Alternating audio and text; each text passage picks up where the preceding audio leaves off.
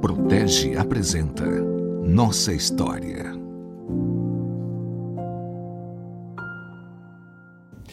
Bem, meu nome é João Cap, né? sou um paulista, radicado em São Paulo há muitos anos, mas nasci em Andradina, né? uma cidade pequena, lá na divisa quase com Mato Grosso do Sul. Né? Na, antigamente as cidades eram muito reconhecidas por estarem uh, às margens das estradas de ferro, né? desde o início do século passado. Então a minha cidade está às margens da estrada de ferro noroeste do Brasil, que depois corta o Mato Grosso, vai até a Bolívia. Né? Uh, eu estou há 17 anos no grupo Protege, né?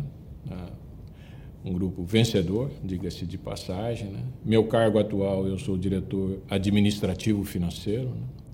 Tenho, sobre minha responsabilidade, aquilo que a gente chama no, na, na administração do back-office né? da companhia. Né? Toda a área de suprimentos, faturamento, financeira, controladoria, né? envolve contabilidade, etc. Né? Toda a parte também de obras e manutenção do grupo. Né? E a parte jurídica também, né? E o planejamento econômico financeiro como uma das funções também básicas dentro da minha área. Bom, eu sou 100% descendente de italianos, né? É, meus avós chegaram garoto, né? Garota, né? Pequenos, né? Que no Brasil no final do século XIX, né? Dentro do grande movimento de imigra imigração italiana, né? Chegaram aqui na hospedaria do Belenzinho e foram depois distribuídos para o interior de São Paulo, né? na região de Olímpia, Monte Azul Paulista. É.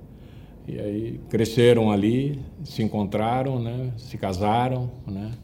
Então o CAP vem do, como todo bom italiano, vem da cabeça né? do homem, né? da parte do, do meu avô. Né? E faltou no meu sobrenome o da minha mãe, né, que não era muito comum na época ser colocado, que é Tonarque. Né? Então é Cap Tonarque, mas eu fiquei só com o Cap. E fiquei, né, João Cap. Bem, é, passei minha infância, como disse, na minha cidade natal, em Andradina, né, interior de São Paulo, é, junto com meus irmãos. Eu sou o sexto de uma lista, né? Somos cinco homens e uma, uma, uma mulher, uma irmã, né? E criei lá, cresci lá, estudei, né, desde o naquele período, né, período escolar, né, o primário, o curso primário, né, até o colegial, né. Fiz o serviço militar, tiro de guerra na época lá em Andradina, né. Foi uma infância de, de pessoa do interior, de menino do interior, cresci pescando, caçando com meu pai, visitando fazendas, né. Meu pai tinha uma função bastante interessante, ele era um celeiro, né? ou seja, um fornecedor para as fazendas de arriamento e etc. Né? Minha mãe, dona de casa. Né? Trabalhei com os meus irmãos e comecei meu, vamos dizer assim, minha carreira profissional aos 14 anos, né? trabalhando com eles, né? e numa gráfica. Fui operário de gráfica, depois tomei conta do escritório à medida que eu fui estudando. Não? Até chegar o momento de, terminando o colégio, e na época, estamos falando aí de 1900 e, início de 1971, mais precisamente dia 11 de janeiro de 1971, eu cheguei em São Paulo para estudar e trabalhar. E aqui fiquei, né? É, então, essa é a, o período meu de infância, vivido no interior, né? E até chegar aqui na, na capital para estudar e trabalhar, né? Bem, uh, na época, o curso que a gente chama hoje de segundo grau, ou colegial, né? Ele já nascia direcionado após a, a oitava série, que na minha época chamava-se ginásio, né? Então você tinha um direcionamento de profissão de, de acordo com as suas características, né? Então você tinha o pessoal que ia para a área de biológicas, que aí estava medicina, odontologia, química, tinha o pessoal daqui para a área de exatas, já no colégio, o colégio era separado, né? Que aí tinha engenharia e arquitetura, né? E, e outros, né? E você tinha a área de humanas, que aí você saía para ser advogado, professor universitário, professor de colégio, né? Economista, administrador, tal. E eu vim para São Paulo já com uma ideia fixa de fazer ciências econômicas, né? Ou administração. Optei por ciências econômicas, que dado um pouco mais das minhas características, né? de entender o mundo econômico e não somente o mundo, é, vamos dizer assim, humano. Né? Então, misturar ciências exatas com análise de pessoas, análise de ambiente, é, de RH, e, juntando as, duas, as duas vertentes. Né? Passou pela minha cabeça no início ser advogado também, mas rapidamente, assim que eu cheguei em São Paulo, eu optei por essa carreira. Olha, durante o período que eu, eu fiz, fiz, cursinho aqui à noite, né, e eu fiz isto uh, trabalhando em banco, né, trabalhei no, num banco de investimentos do, do Unibanco, né, ali na Praça do Patriarca, né, até entrar na faculdade. Assim que eu entrei na faculdade, eu me candidatei a um cargo na Nestlé, coincidentemente é onde é hoje é o Mackenzie aqui na Consolação. Então voltei para muito próximo, né, de onde eu comecei minha carreira. E fui escolhido para trabalhar na área de planejamento econômico financeiro da Nestlé, né? O que foi muito bom. Então eu tive de cara assim, de imediato na, no início da minha carreira, o contato com uma multinacional extremamente organizada, histórica, né? Uma empresa que na época já tinha mais de 100 anos. Eu estou falando de 1973 aí, né? Ela tinha já mais de 100 anos no mundo, né? E com uma diversificação de produtos, fábricas, etc. Né? E rapidamente, depois de um ano lá, eu fui escolhido para ser um especialista em produtos. É, o especialista financeiro em produtos. Então eu trabalhava com o gerente de marketing, que era né, da, daqueles produtos. Né? Então, eu fui escolhido para cuidar de chocolate, biscoito, iogurte, né? a parte mais balas, né? a parte mais, mais é, cacau da, da companhia. Né? E aí eu fiquei quatro anos, praticamente, né? durante, durante todo o meu período universitário. A maior dificuldade foi assim entender, né, é, a complexidade do negócio. Né? E aí eu, vamos dizer assim, eu me candidatei a fazer um estágio em fábrica, né? Tive em Caçapava, na fábrica de chocolates na época, né?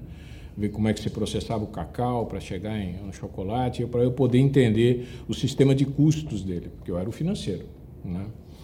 E isso, uh, no início, vamos dizer assim, foi um pouco difícil, mas depois com a ajuda dos gerentes sêniores de marketing foi mais, mais tranquilo. Porque qual era a importância desse cargo? A importância estava em que eles pensavam produtos, muitas vezes já desenvolvidos na Europa, né, traziam para cá, e nós tínhamos que ver a viabilidade econômica financeira desse produto. Né? Porque vezes, é, muitas vezes você tinha que fazer investimento na fábrica, inclusive. Né? Você tinha que adequar a fábrica, você tinha que aplicar dinheiro nesse, para poder gerar aquele produto, né? Então isso foi bastante é, desafiador, né? Depois eu fui tomar conta da área de sorvetes, o IOPA, né? E também muito desafiador, porque teve que se montar toda a rede de distribuição no Brasil, né? Com câmeras frigoríficas, etc., e terceirizada, né?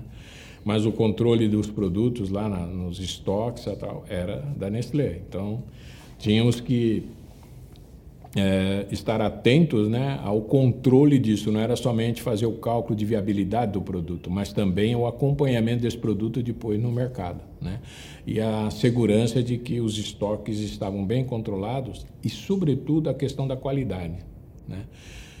Uma empresa de alimentos. Então, a responsabilidade que hoje né, é, é muito forte, né? Ela era muito grande, né? Um produto tinha que chegar intocável, né? E com a qualidade excelente para ser consumido pelas crianças, pelas famílias, né? principalmente chocolate. Né?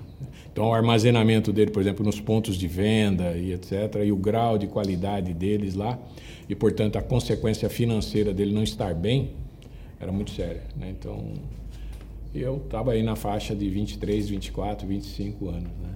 É importante dizer o seguinte, né, que eu tenho mais de 50 anos de trabalho, né?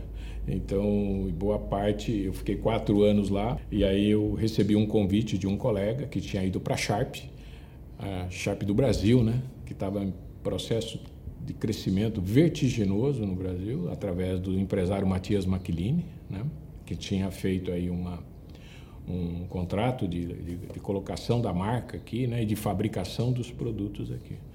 E eu aceitei o desafio. Eu fui para o escritório, né?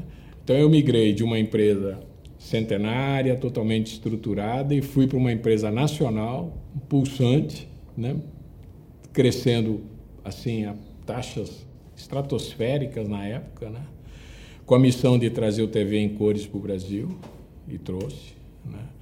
E depois acabou sendo pioneira né, em diversos produtos. Forno de micro-ondas, videocassete, né? câmeras de filmagem, né? câmeras domésticas, né? naquela época aquelas câmeras enormes, tudo, hoje é no celular. Né? E aí eu fiquei na Sharp durante 18 anos e fiz carreira lá. Eu entrei para implantar o sistema de orçamentos na, na companhia, junto com o controller. Né? Cheguei muito rapidamente a gerente, depois controller aqui no, em São Paulo, e aí recebi o convite para ser o diretor administrativo financeiro nas fábricas em Manaus. E lá fui eu. Nessa época eu já estava casado, né, com dois filhos. Meu filho mais velho tinha cinco anos, minha filha um ano. Em 1986, depois de dez anos na na Sharp aqui em São Paulo, eu fui para Manaus para ser o diretor lá, estatutário e etc, e cuidar da, da, das fábricas, da parte administrativa financeira das fábricas. Depois de oito anos em Manaus, né, e dez anos em São Paulo, ou seja, num total de 18 anos, houve uma mudança na, na estrutura de gestão da, da Sharp, até pelo falecimento num acidente de helicóptero do Sr. Matias Maquilini. Né? né, a, a diretoria foi alterada e eu fui trabalhar como diretor industrial e geral da Videolar, lá em Manaus. E, né, aí eu instalei fábricas lá, duas fábricas, né, chegamos a ter dois mil operários. Né, e a especialidade da Videolar era de fitas de vídeo gravadas, virgem, fitas de áudio. Eu cheguei já com os dois primeiros robôs para CDs, compact disco de música, né? Então nós tínhamos uma capacidade na época que eu cheguei de 60 mil CDs em 24 horas e eu deixei a empresa depois de cinco anos com 360 mil de capacidade. E os dois primeiros robôs para DVD, ou seja, os mesmos compact disco para filmes, né? Fábrica grande, pulsante, 24 horas, três turnos, né? Nós só parávamos no domingo, nem tanto, tinha muita hora extra, né? Porque o mercado absorvia isso fortemente. E eu era o diretor geral das duas fábricas, tanto da fábrica de componentes quanto na processadora final. Né? Foram cinco anos. Aí eu recebi um convite para voltar às minhas origens de diretor administrativo financeiro na Telemar, que tinha acabado de ser privatizada. Né? Então aí nós estamos falando de 1998. Então, fui contratado em meados de 98 para começar a trabalhar em 99. Então, em março de 99, eu mudei novamente. Fui com a família e tudo para Fortaleza. Né? E aí, aí meu filho já estava ah, fazendo faculdade aqui em São Paulo, né? aqui fazendo direito. Ele seguiu a carreira de advogado. Minha filha adolescente ainda. Né? Ficamos três anos em Fortaleza eu como diretor lá das teles. Né? A, a Telemar, no início, pós-privatização, ela, ela houve uma privatização na holding, mas é, é, a estrutura societária das teles continuaram. Então, eu fui para ser o diretor administrativo financeiro regional Norte Nordeste. Então, ficamos baseados em Fortaleza, mas éramos responsáveis por Ceará, Piauí, Maranhão, Pará, Amapá, Amazonas e Roraima. Né? Até então foram três anos de trabalho assim intenso. No primeiro ano nós eu trouxe toda a atividade administrativa financeira da regional para Fortaleza.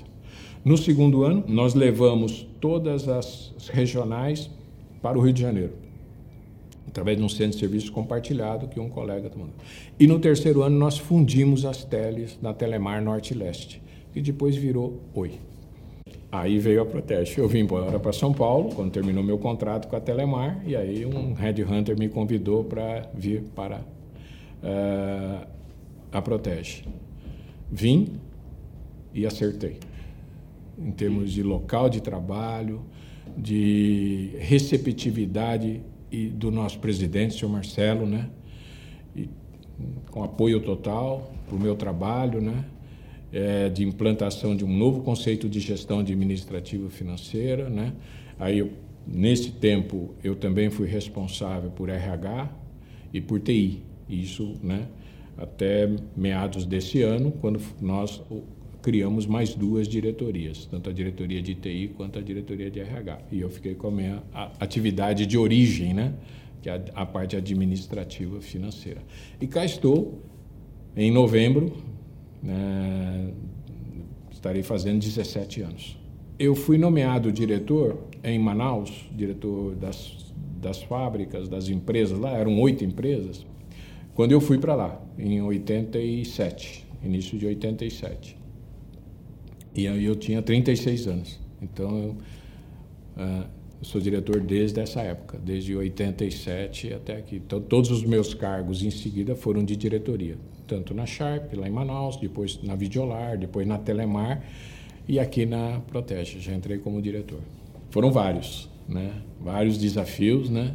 É, e para mim também inusitado, porque eu nunca tinha trabalhado numa empresa de, é, de serviços de alto volume de funcionários. A, a Telemar é uma empresa de serviços de, de telefônico tal, né?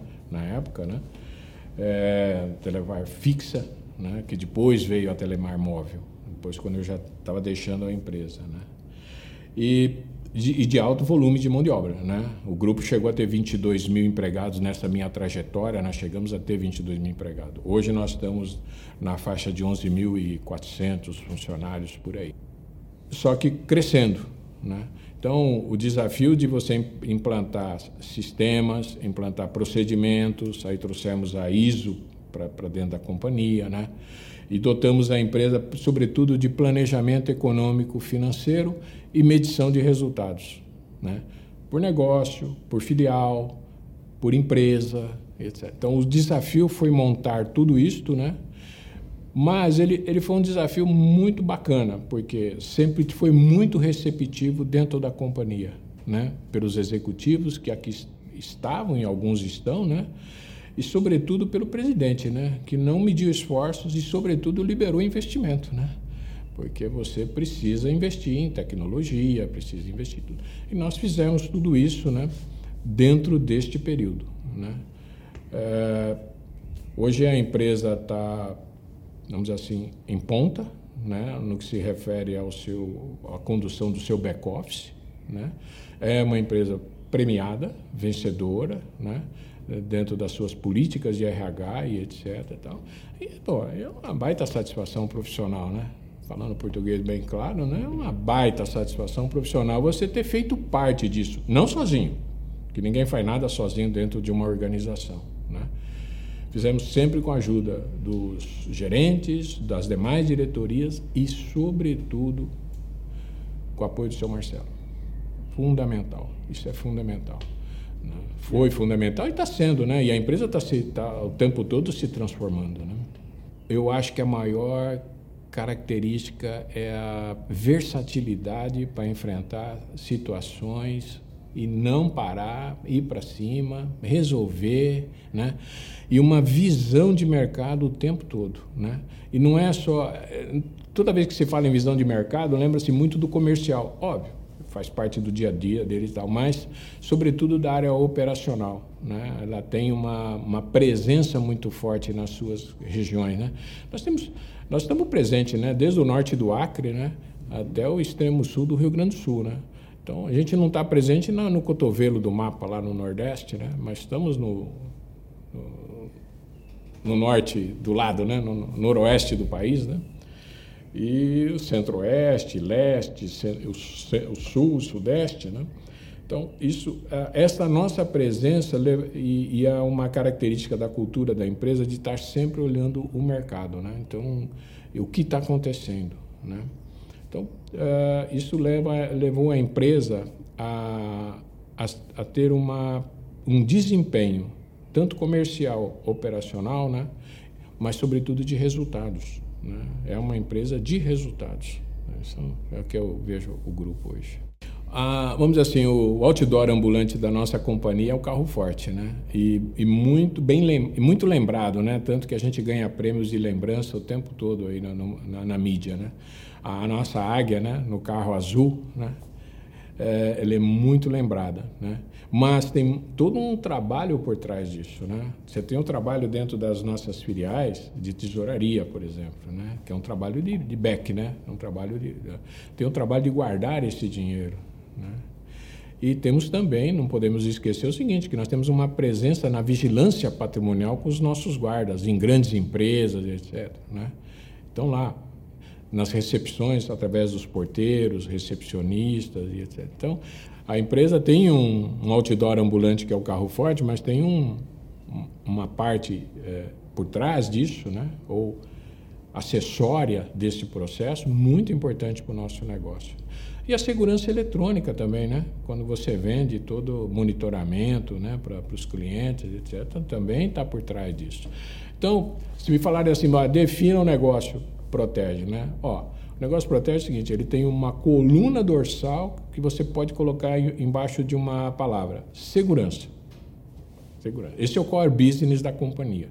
E aí você tem as grandes, vamos dizer assim, as grandes costelas, né? Então você tem o o transporte, você tem a custódia, você tem a tesouraria, né? Você consegue levar isso tudo para dentro do cliente através do cofre inteligente. Em breve esperamos levar um outro tipo de equipamento, né? E então, é, o core business da companhia sempre foi e sempre será a segurança, né? E, e essa segurança vai se se colocando em, em, em, através do, do, olhando a coluna dorsal através de, de, costelas, né, vamos dizer assim, deste grande negócio chamado segurança. Né? Inclusive com treinamento, né? Não podemos esquecer da nossa pequena empresa lá, mas bastante que é um bastante representativa em termos de qualidade dos seus professores, das suas instalações, estande de tiro, né? Que é a Provig, né? É, nós não expandimos o negócio pelo Brasil, mas aqui em São Paulo ela tem uma representatividade muito forte, né? Tanto que eu forneço para os meus principais concorrentes, né? Eu forneço curso, forneço treinamento, né? Para os nossos principais concorrentes, além de oferecer para o público em geral, né? E aí dar oportunidade para quem quer seguir a carreira na área de segurança, né? Pessoas físicas, né? Olha, a sua estrutura de gestão tecnológica, sua estrutura de gestão. Você pega, por exemplo, a área operacional, que vamos dizer assim é, é a sustentação né, do negócio. Né? É, o todo o negócio se divide assim: ele não existe se não tiver receita. Então você tem uma área comercial forte. Tá, tenho receita, tá, mas como é que eu sustento essa receita? Sustento através de duas vertentes. Uma fundamental, que é a operação, a, a, a parte operacional. E aí, e uma o back-office da companhia que garante que os processos estão ok, que é a minha área. Mas vamos falar da, do aspecto tecnológico da gestão operacional. Está em cima de um ERP construído sob medida para a nossa área operacional, que é o CIP, os Sistemas Integrados de Protege, que tem uma vertente de logística de valores e tem outra vertente para vigilância. E essa vigilância tanto humana quanto de eletrônica. Né?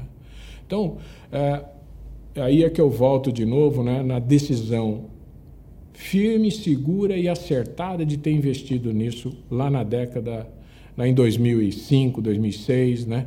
Nós terminamos a nossa TI, né? Na época estava comigo essa responsabilidade. Nós terminamos de em, implantar o CIP padrão, vamos dizer assim, em 2012 e 2013. Conseguimos colocar no Brasil todo, né? E aí depois vieram os aprimoramentos, né?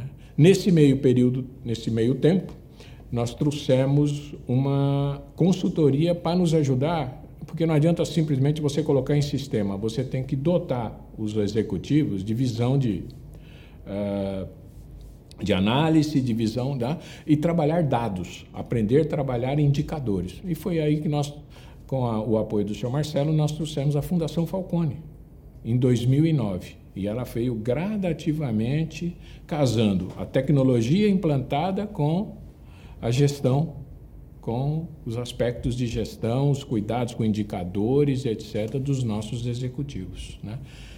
e durante todo esse período nos acompanhou, né?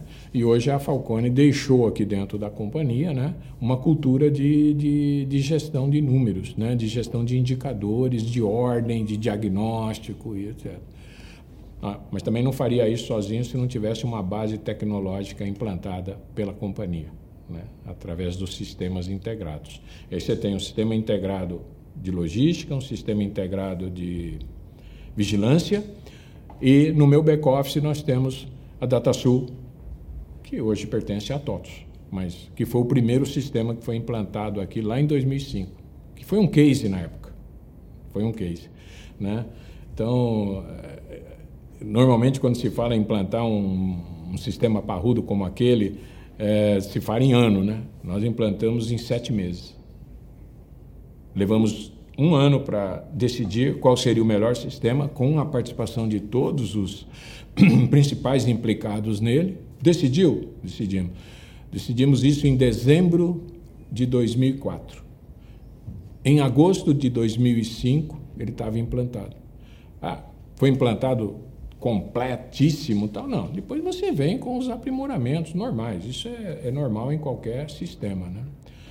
Então eu tenho muita, assim, muita satisfação, né, pessoal, como profissional, de ter participado de tudo isso, de ter capitaneado isso, mas de repito, sem o apoio dos colegas e sem o apoio da organização como um todo, não teria sido feito. E, sobretudo, com o apoio do presidente, né, liberando investimentos e apoiando né, a mudança cultural. Muito importante a, mexida na cultura da organização, né? E aí eu tive a oportunidade de fazer o mestrado, né, na PUC, e justamente nessa área de mudança organizacional e cultura organizacional. Acabei fazendo um mestrado acadêmico, né? Eu acabei não falando da minha formação, né? Eu sou economista, mas com pós-graduação em administração financeira, tive em Chicago, fiz um aprimoramento lá de, de naquela nessa área, né? Mas o e depois aqui na PUC eu fiz o mestrado, assim que eu voltei de, de Fortaleza, eu entrei e fiz o mestrado acadêmico. Nunca dei aula, né? não tive a oportunidade ainda, dado as atribulações e tal, né?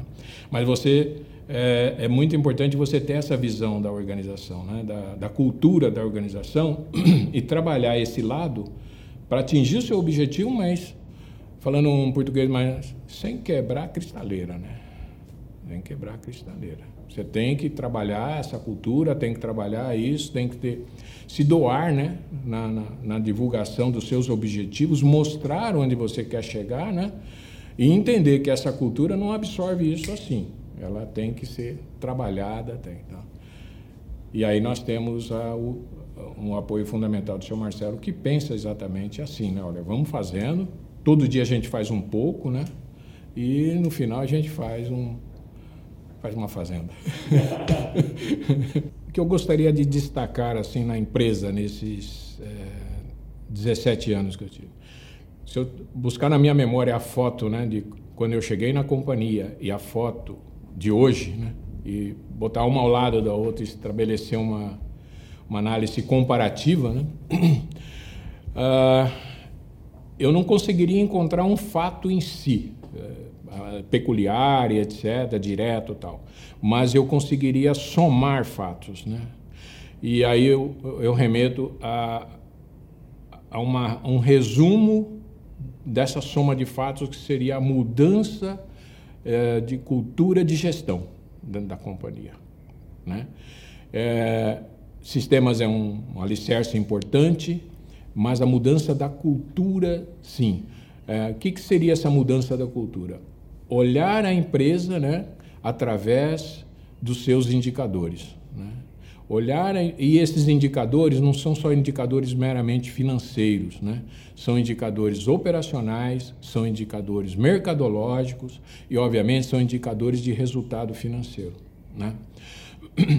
A, a mexida na cabeça de que é importante a convivência, é importante estar bem dentro da companhia, ou como disse o senhor Marcelo recentemente, a importância de gostar de estar na empresa, né? de gostar de vir aqui e de entender que estes desafios, esta mudança, olhar os números, olhar os indicadores, olhar o mercado, ver o que está acontecendo no mercado, esta preocupação que está por trás da, eh, da cultura organizacional, que eu acho o grande mérito nesses anos todos e que eu posso, eh, vamos dizer assim, ser testemunha e, obviamente, ser uma, ter uma participação é, fundamental, uma participação assim direta e indireta no processo, junto com os meus colegas, junto com o corpo de executivos da empresa. Essa mexida para isso.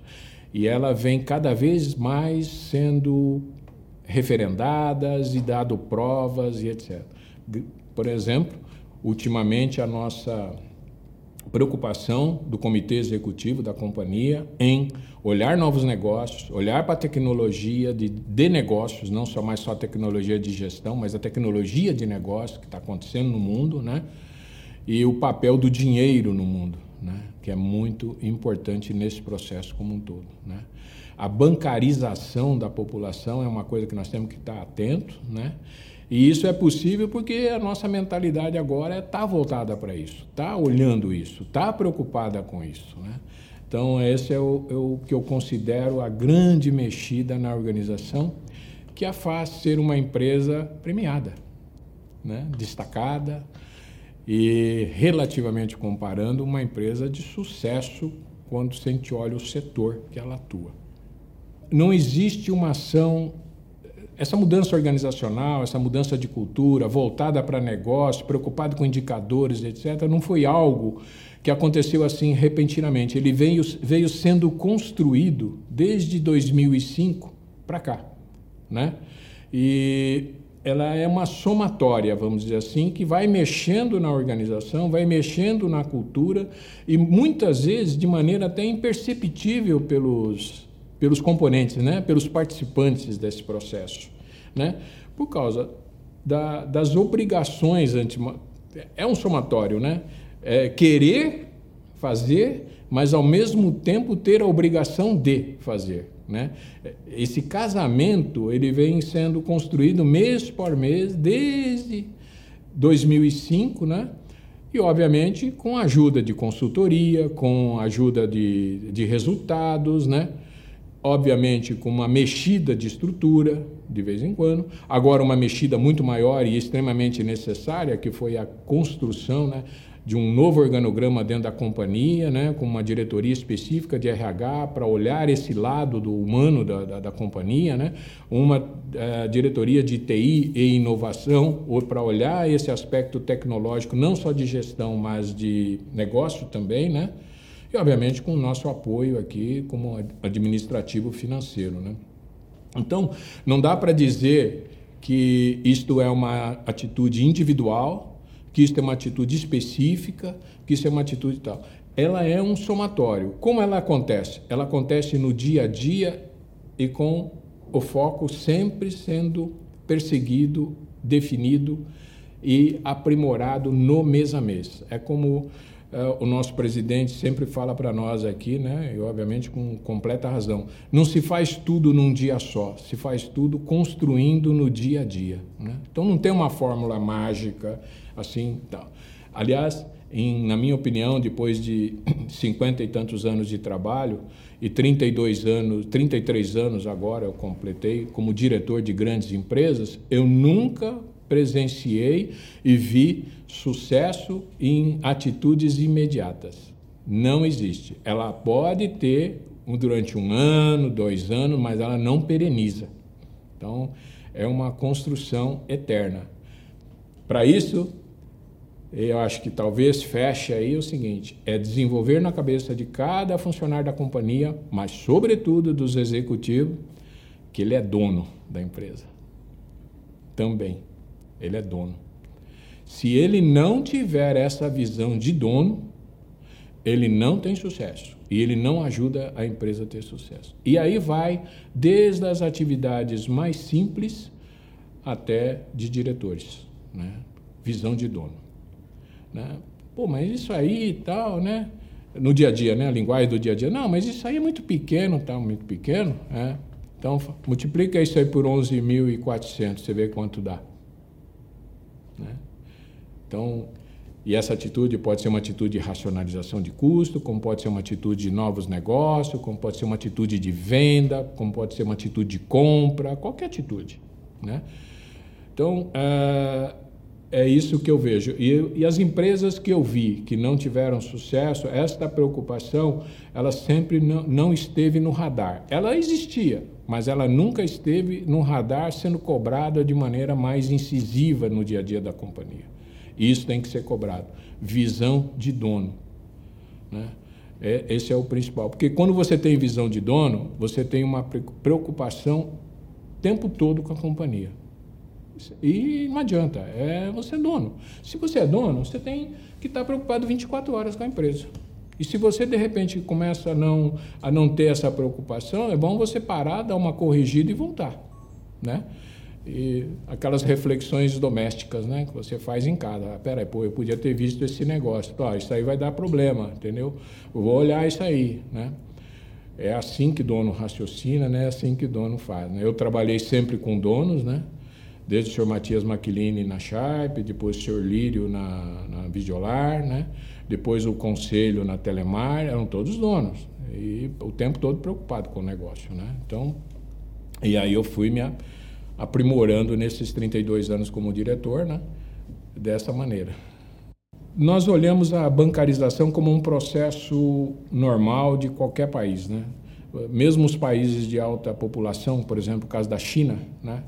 A bancarização, apesar de ter uma população enorme, rural ainda, e em pequenas cidades, etc., ela é, ela é total lá, entendeu? Isso é, é, um, é um fenômeno natural que nós já devíamos ter mais aqui no Brasil, né? mas a gente não, não pode se iludir de que ela acontece aqui no Brasil muito rapidamente. Né? O país é continental, ele tem dificuldades. É, muitas vezes eu ouço nas entrevistas que a gente tem com bancos, aí eu como é, cliente do banco, né? não como fornecedor, né? a gente ouve sempre a preocupação, ah, e o futuro do dinheiro, e etc, etc. Olha, não dá para ler o futuro do dinheiro olhando a Avenida Faria Lima, entendeu? É, o futuro do dinheiro você tem que olhar no continente chamado Brasil, né? Pasmem, mas nós temos cidades ainda no interior de São Paulo, que é o estado mais rico tal, que tem lojista que não aceita cartão de crédito, né? Ele gosta do dinheiro vivo, né? E, então, a chance do dinheiro sumir, na minha opinião pessoal, muito rapidamente no Brasil não, não, não acredito. É, é, é, um caminho longo a ser feito. Tivemos uma bancarização, entre aspas, forçada aí com a distribuição dos recursos emergenciais. Né? Mas o que aconteceu? Ah, tudo bem, botou o dinheiro no cartão, ele foi na fila ou foi no caixa eletrônico e pegou em moeda. Né? Então, porque a cultura do dinheiro e a cultura da segurança de estar com ele na mão, né, palpando ele, ainda é muito forte na mente da grande população brasileira, que não é a população aqui do centro de São Paulo. Né? Acho, vou, acho que eu vou dar um chute aqui, mas se eu olhar bem olhadinho, lá no, no extremo norte do Brasil, lá na Amazônia, acho que ainda tem escambo. Né? Não produz o açúcar, mas produz a farinha, produz a banana. Então, o, o regatão passa e troca açúcar por banana. Não entra dinheiro nesse processo. Acho que ainda tem. Posso estar exagerando aí, mas acho que tem. Mas vamos supor que tenha. Você tem isso aqui e você tem aqui o. Você pagando as contas por aproximação no celular. Né? Um mundo enorme, uma distância enorme entre ambos. Né? Então, não não vou dizer que essa é uma opinião generalizada, é uma opinião minha, eu digo, diria o seguinte: a bancarização ainda tem um longo caminho a ser percorrido no Brasil. Né? Longo caminho. Né? Então, a estratégia da Protege de estar sempre junto com isso, mas não se esquecendo do seu core business, que é transportar dinheiro, moeda, cédula mesmo, né? e guardá-lo, custodiá-lo, vai continuar por um longo tempo. Né? Mas a bancarização é inevitável e necessária. E é, é, o problema é que por trás dela vem também né, uma, um avanço tecnológico mais forte, né? 5G, por exemplo, é fundamental, mas que seja 5G mesmo, né? Funcionando adequadamente e tal, para que a, você possa aumentar as transações, a capacidade, dar segurança e etc. Né?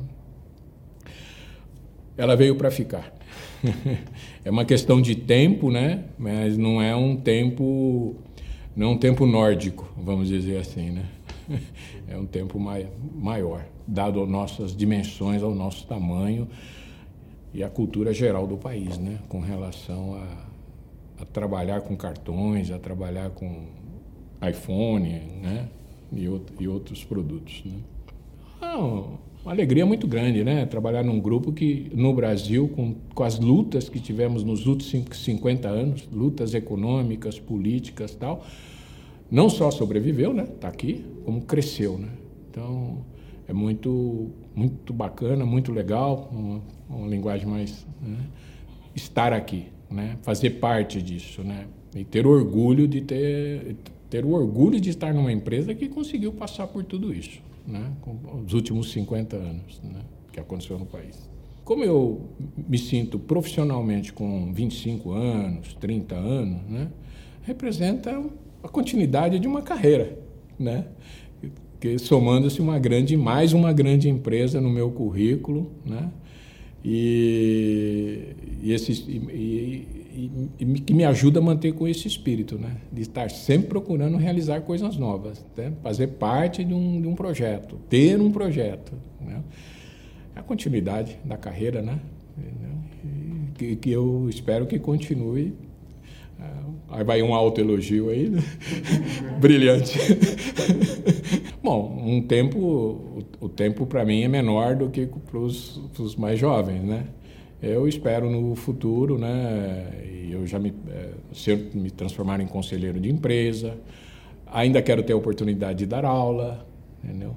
E, e, e continuar aqui na companhia, né, até o tempo que, que der.